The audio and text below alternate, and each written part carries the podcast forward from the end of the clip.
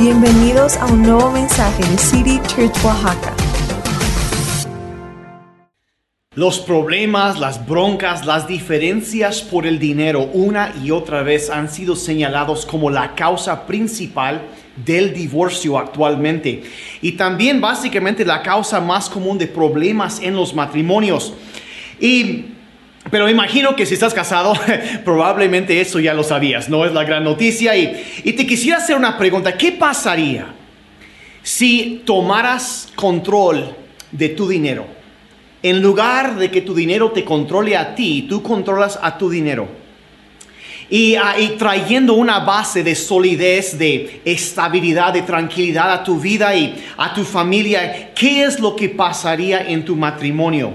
¿Qué pasaría con tus niveles de estrés, de preocupación, de ansiedad quizá ah, en la vida? Pues yo quiero felicitarte que estés aquí acompañándonos el día de hoy, los que están en persona o los, los, que nos acompañan en línea también, porque hoy iniciamos una nueva serie de enseñanzas basado en en, la Biblia para ver qué es lo que Dios dice para el manejo de nuestras finanzas. Y creo que va a ser de mucha ayuda, te va a dar a instrucción clara, dirección clara hacia dónde ir.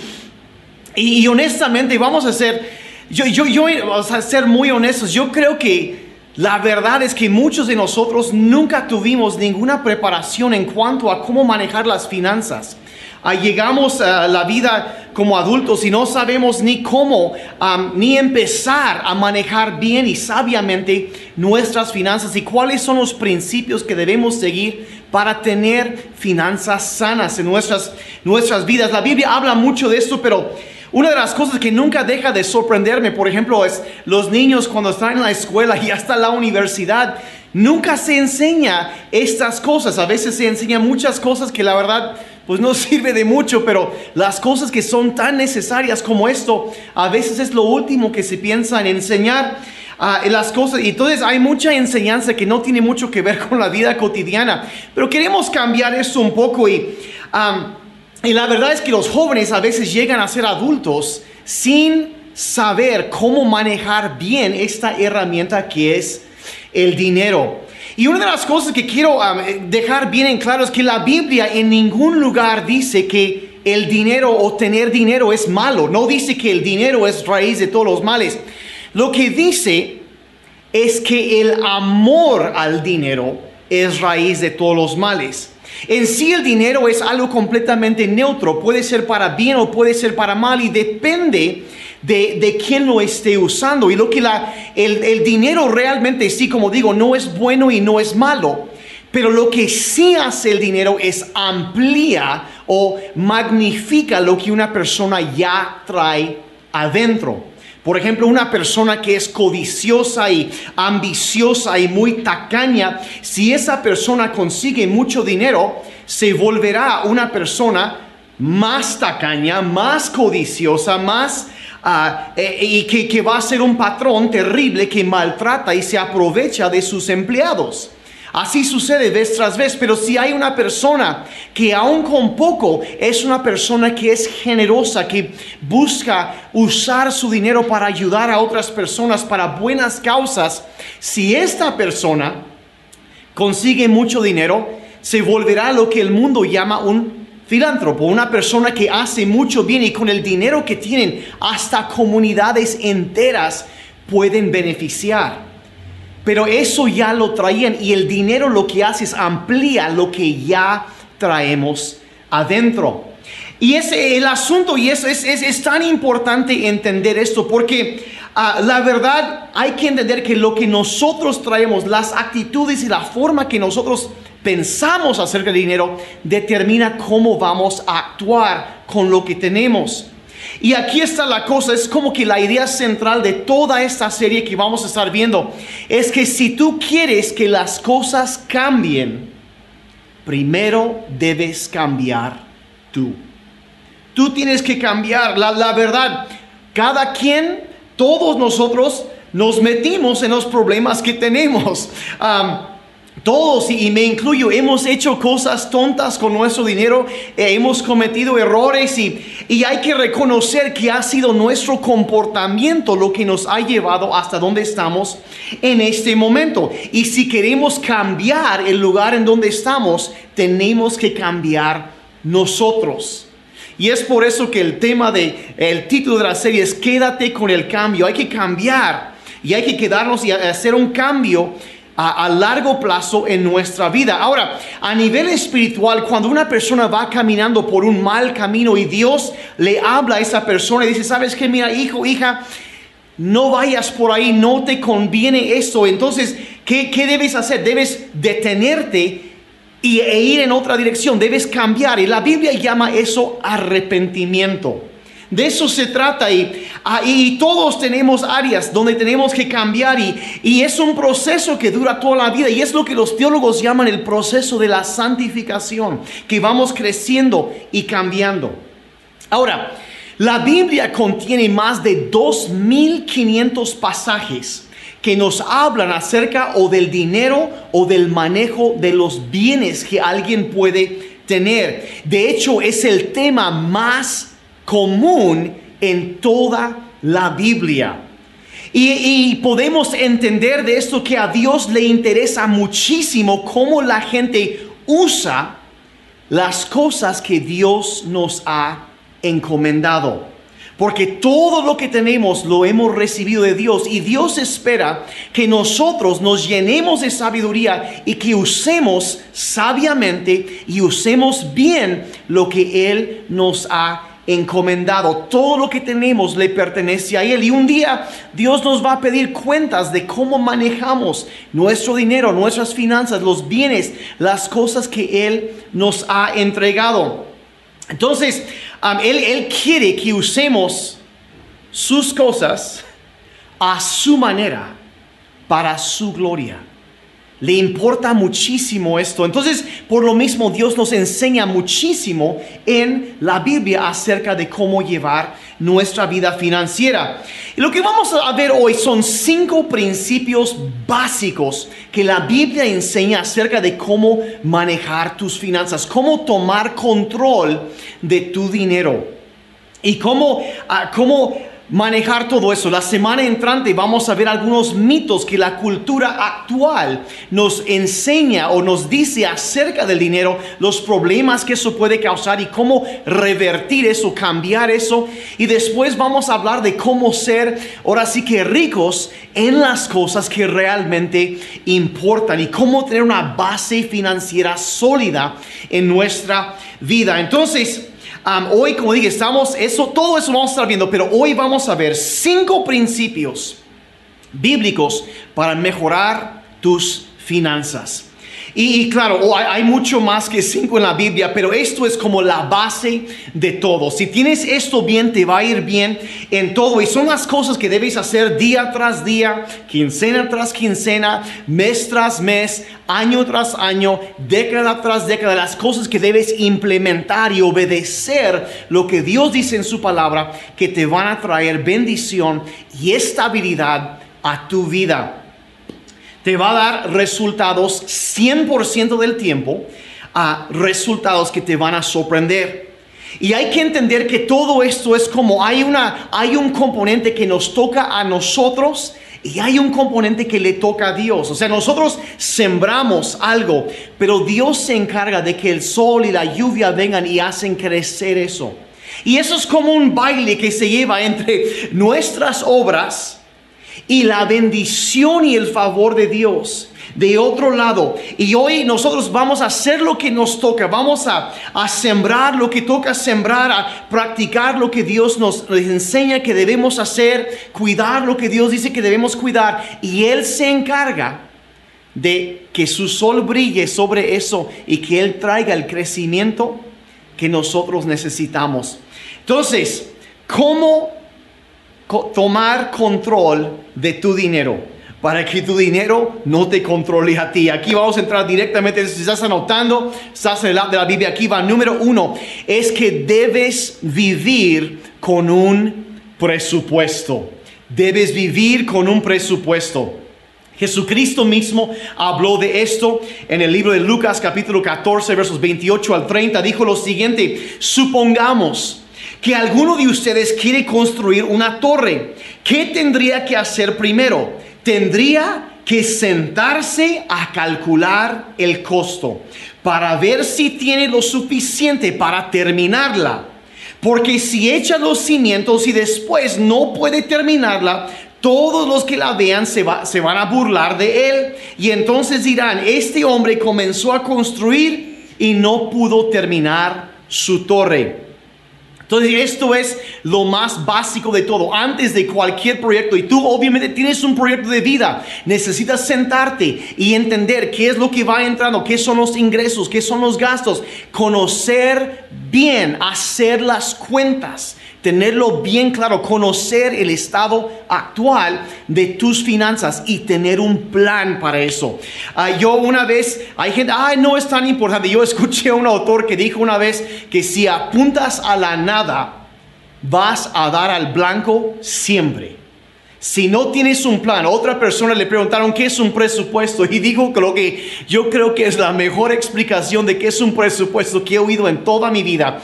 Dijo lo siguiente, dice un presupuesto es cuando tú le dices a tu dinero a dónde ir en lugar de preguntarte a dónde se fue el dinero. Esa, eso es lo que es un presupuesto, es un plan que vas a seguir para los gastos, los ingresos, todo eso es tener un plan. Y voy a decir lo siguiente, ganar nunca es un accidente, ganar es un acto intencional. Voy a repetir eso, ganar es un acto intencional. Ah, si alguien gana en los Juegos Olímpicos y llega corriendo un, eh, un reportero y le pone el micrófono, oye, ¿cómo ganaste? Ninguno de esos atletas va a decir, pues no sé, nada más pues me subí al camión, aquí bajé y pues sucedió algo.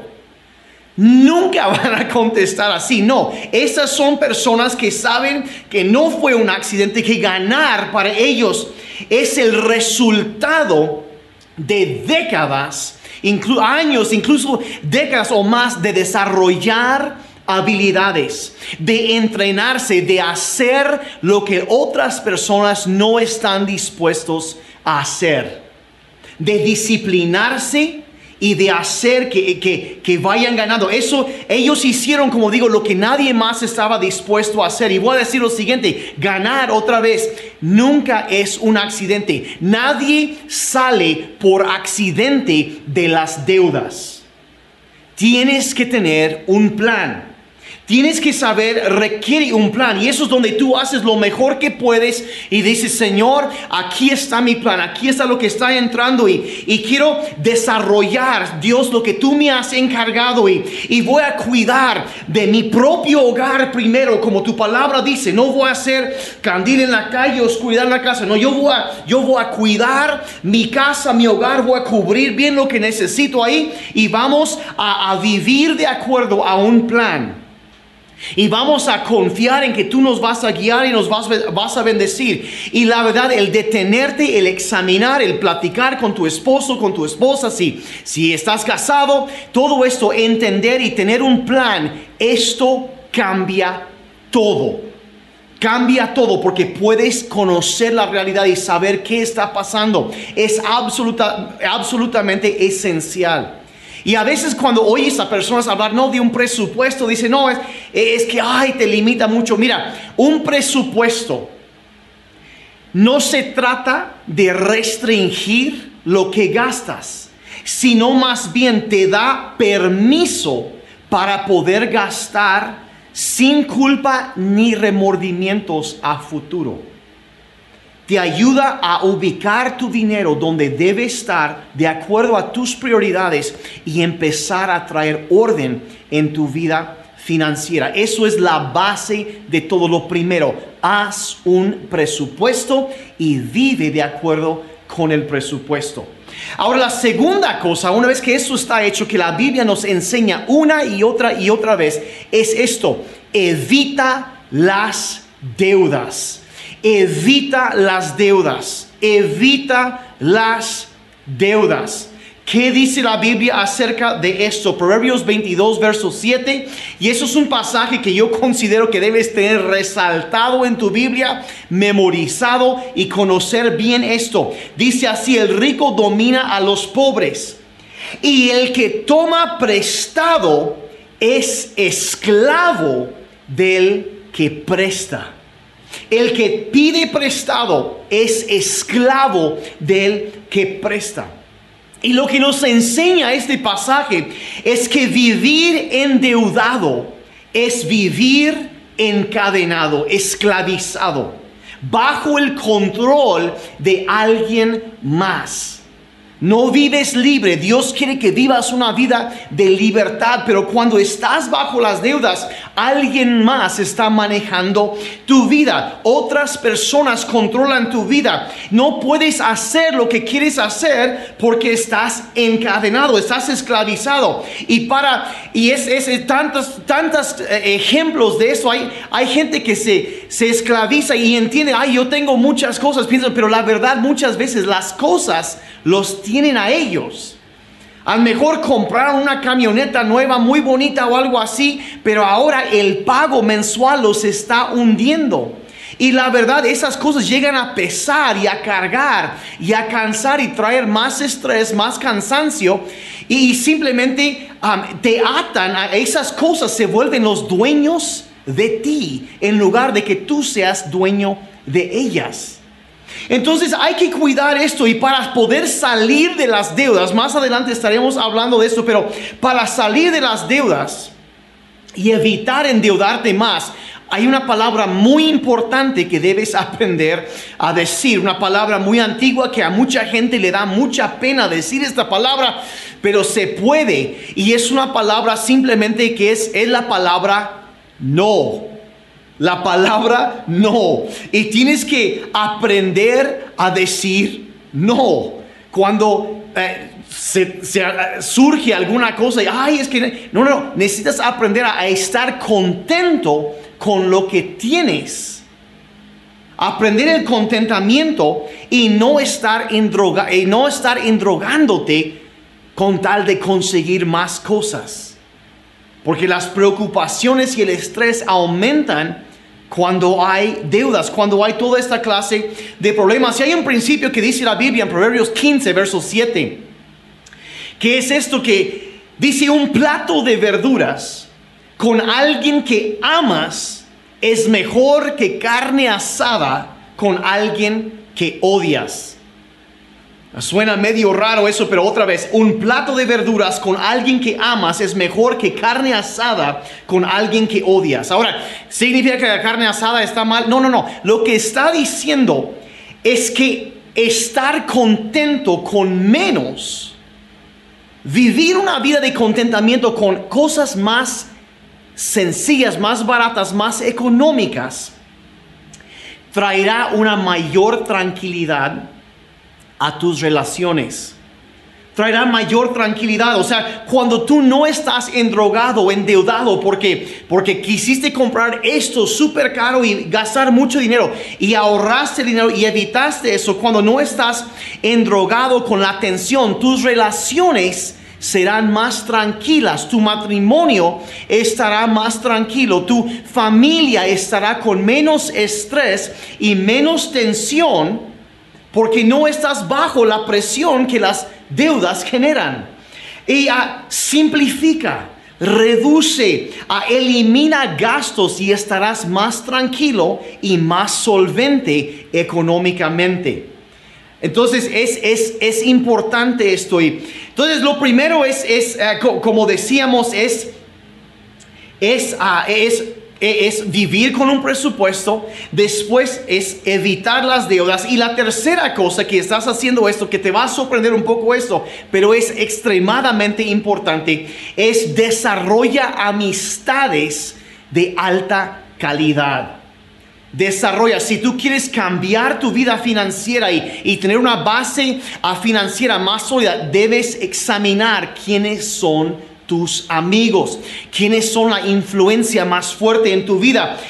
es esencial. ¿Por qué? Porque la gente que te rodea tiene una influencia enorme para bien o para mal en tu vida. Vean lo que la Biblia dice, 1 de, de Corintios 15, 33. Dice, no se dejen engañar. Las malas compañías corrompen las buenas costumbres. Y esto es en, cierto en toda área de la vida. Te convertirás en aquello que te rodea.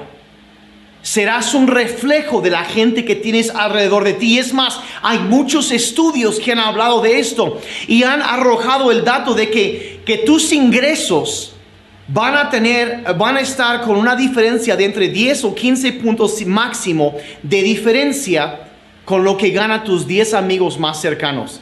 Va a ser el promedio, exactamente el promedio de ellos. Y a lo mejor estás pensando, necesito nuevos amigos. Bueno, puede ser, y no estoy diciendo que debemos desechar a alguien, no, simplemente debes rodearte de personas sabias. Vean lo que la Biblia dice en Proverbios 13, 20. Dice, júntate con sabios y obtendrás sabiduría. Júntate con necios y te echarás a perder. ¿Qué es eso? Otra vez te convertirás en aquello que te rodea. Y ah, si te júntate con fumadores de mota y te volverás fumador de mota. Ah, júntate con borrachos y te volverás un borracho. Am, júntate con personas que tratan bien a su esposa y la tratan con respeto, con delicadeza y con honra. Y hombres, tú empezarás a tratar así a tu esposa porque se te pega lo que la gente alrededor de ti está haciendo. Júntate con gente que anda, eh, que, que la maltrata y tú vas a empezar a reflejar esas mismas actitudes. Nos guste o no, es la verdad y es muy cierto. O sea, afecta tu ambiente, es extremadamente importante. Entonces hay que, y si tú, por ejemplo, te juntas con personas que leen la Biblia, pues tú vas a empezar a leer la Biblia también. Si tú te juntas con personas que alaban a Dios, que, que tratan bien a su familia, que, que buscan a Dios, eso es lo que te va a pasar a ti también. Lo va a producir de manera automática en tu vida. Si te juntas con gente generosa, te volverás una persona generosa. Júntate con la gente que ama a Dios y tú vas a empezar también a amar a Dios, porque te volverás y, y como aquello que, que- que te rodea. Y es importantísimo, gente que, que maneja con sabiduría sus finanzas. Y eso se te va a pegar también a ti. Es absolutamente crucial, es muy importante este punto. Ahora, la cuarta, ahora sí llegamos a esto. La cuarta cosa, principio que la Biblia nos enseña acerca de tener finanzas sanas, obviamente es debes ahorrar e invertir. Ahorra e invierte. Esto es tan importante. Si, si, si llegas a este punto y ya no tienes pagos que hacer porque evitaste las deudas ah, o te saliste, ya, ya lograste saldar tus deudas y, y ahora tienes un plan, tienes un presupuesto, sabes qué está pasando y quitaste las deudas y lo primero que necesitas hacer es empezar a ahorrar e invertir.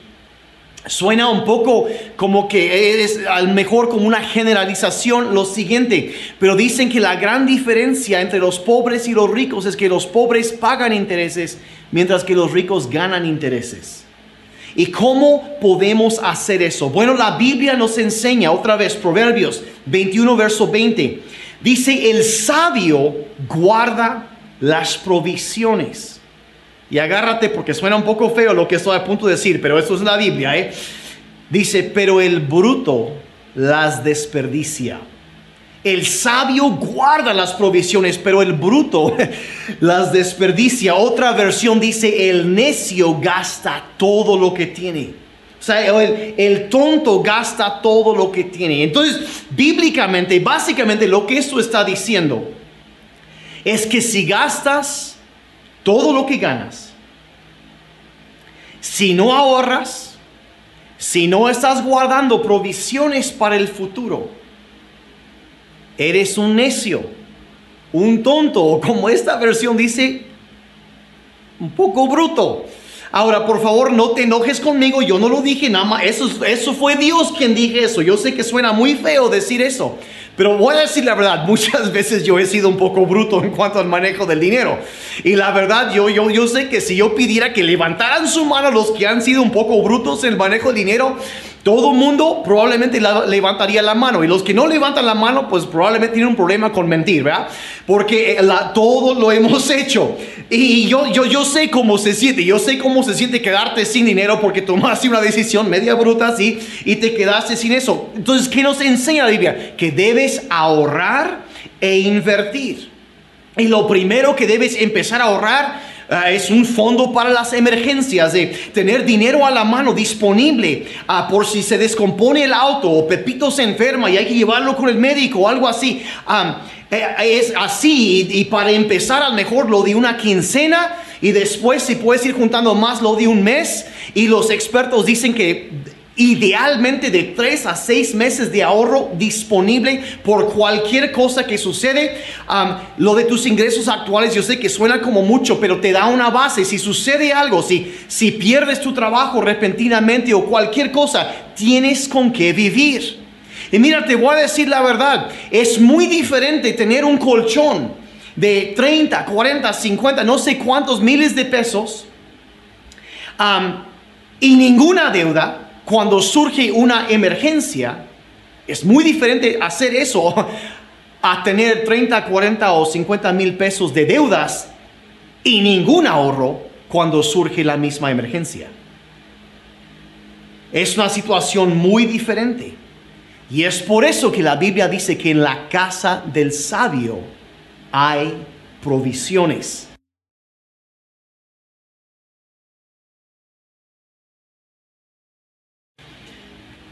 Y por si por si te preguntabas, bueno, una, una, una, venta nocturna no es una emergencia, ¿sí?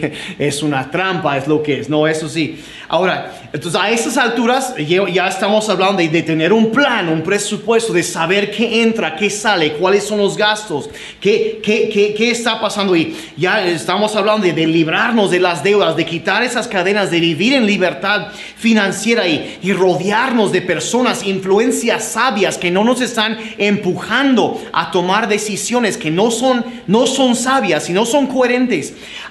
y tenemos ahorros y estamos haciendo que nuestro dinero trabaje para nosotros, que genere algún ingreso extra, y, o sea, inversiones. Y entonces te será fácil y a lo mejor ya está divertido. El quinto paso, la quinta cosa que la Biblia nos enseña acerca de las finanzas. ¿Qué es esto? debes ser increíblemente generoso. Ser increíblemente generoso. Ahora todos... Vamos a cortar eso, chicas, perdón, pero ahí tendremos... Ok, está bien. Ok. Ahora, todos queremos ser conocidos como personas generosas. Queremos ser aquellas personas que, que llegan, pero vamos a y ayudar a alguien, pero vamos a ser difícil. Es difícil ser generoso cuando estás en ceros o cuando estás bajo el agua de plano. Es difícil, pero cuando tienes orden en tu vida, perdón, pero cuando tienes orden en tu vida financiera, es una cosa que se vuelve más y más fácil ser radicalmente generoso. Y no estoy diciendo que debes esperar hasta que tengas mucho. No, no, el que es fiel con lo poco también lo será en mucho. Empezar con lo que tenemos, pero, pero puedes ir y pagar al mejor la luz de tu vecino que perdió su trabajo o algo así, pero para que ellos eh, no, no, no, sufran de eso, pero, pero si no pagaste tu cuenta de luz primero, es muy difícil poder pagar para alguien más. Entonces por eso que hay que tener orden y suplir primero para la casa, para poder después ser generoso con los demás. Y, y la verdad, si yo estoy completamente preocupado con mis propios problemas y mis dificultades financieras y todo eso, muchas veces ni siquiera voy a ver las necesidades que hay alrededor de mí. Y no podemos levantar la vista, pero, pero mira, cuando ya empiezas, tienes base, tienes poco de margen, tienes, empiezas a hacer, mira, tú puedes ser la herramienta que Dios usa para producir un milagro en la vida de alguien. Tú puedes ser la persona que Dios usa para tocar y traer nueva esperanza a alguien más. Y sembrar para la eternidad. Y mira, ¿sabes lo que la Biblia dice de eso? Dice que Dios ama a la persona que da con alegría. Dios ama y es una vida de generosidad, es una vida que, que, a Dios le hace sonreír. Yo me acuerdo de la historia en la Biblia que, que uh, el, del buen samaritano que él fue cuando vio a este hombre uh, herido, lastimado, Jesús contó esa historia, lo, levantó y lo llevó al, para que lo atendieran y él tenía margen, tenía tiempo y tenía con qué ayudar cuando vio una necesidad. Y eso es lo que Dios quiere para nosotros. Obviamente este hombre estaba bien económicamente, cuidó de su familia, todo esto, pero también estaba listo para tocar y ser generoso donde él veía la necesidad. Y eso es una alegría, una satisfacción que trae a nuestra vida poder bendecir a alguien más. Es una alegría que nada más se puede comparar con eso. Y estamos sembrando para la eternidad también. Es tan importante eso. Entonces, a esas alturas, sí, mira, si tú tomas en cuenta estas cinco cosas, tienes un plan te sientas, como dijo Jesús, a calcular el costo. Y haces un, tu presupuesto y, y, sabes lo que está pasando, te pones de acuerdo con tu cónyuge y están trabajando como equipo y hay claridad y transparencia, eh, va a empezar a venir, venir, tranquilidad y mayor confianza en la relación y, y, empiezas a librarte de las cadenas de las deudas y, te rodeas de personas sabias y, y a quienes les importa menos su foto de perfil de Instagram que y más les importa tomar decisiones sabias y, y estás ahorrando y poniendo tu dinero a trabajar y, y vives con generosidad, ¿cómo sería tu matrimonio? ¿Cómo sería tu, tu nivel de estrés? ¿Cómo sería tu vida? O si eres soltero, ¿cómo serían las bases que tú estás poniendo para futuro? ¿Cómo sería todo eso? Y mira, yo quiero orar por ti, ya vamos terminando este tiempo. Antes de entrar en la oración, quiero hacer una pequeña recomendación. Hay un libro que se llama La transformación total de tu dinero. Ah, y es ah, varios de los principios que compartí ahorita vienen de este libro. Y la verdad, va, eh, te va a dar ejemplos prácticos de cómo hacer muchas de estas cosas. Te va a dar dirección y, te va a ayudar mucho. Entonces recomiendo muchísimo siempre ese libro.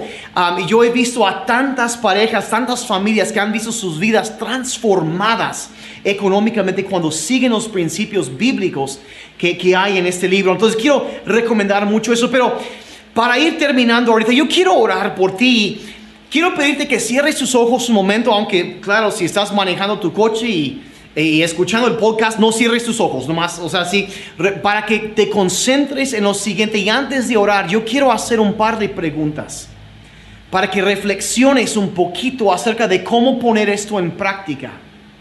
¿Cómo podemos hacerlo? Entonces ahí con tus ojos cerrados, un par de preguntas. En primer lugar, si, si tienes deudas, si tienes deudas actualmente, ¿cuál sería un cambio que puedes hacer inmediatamente para poder pagar esas deudas más rápidamente y salirte de esa esclavitud? ¿Qué podrías cambiar?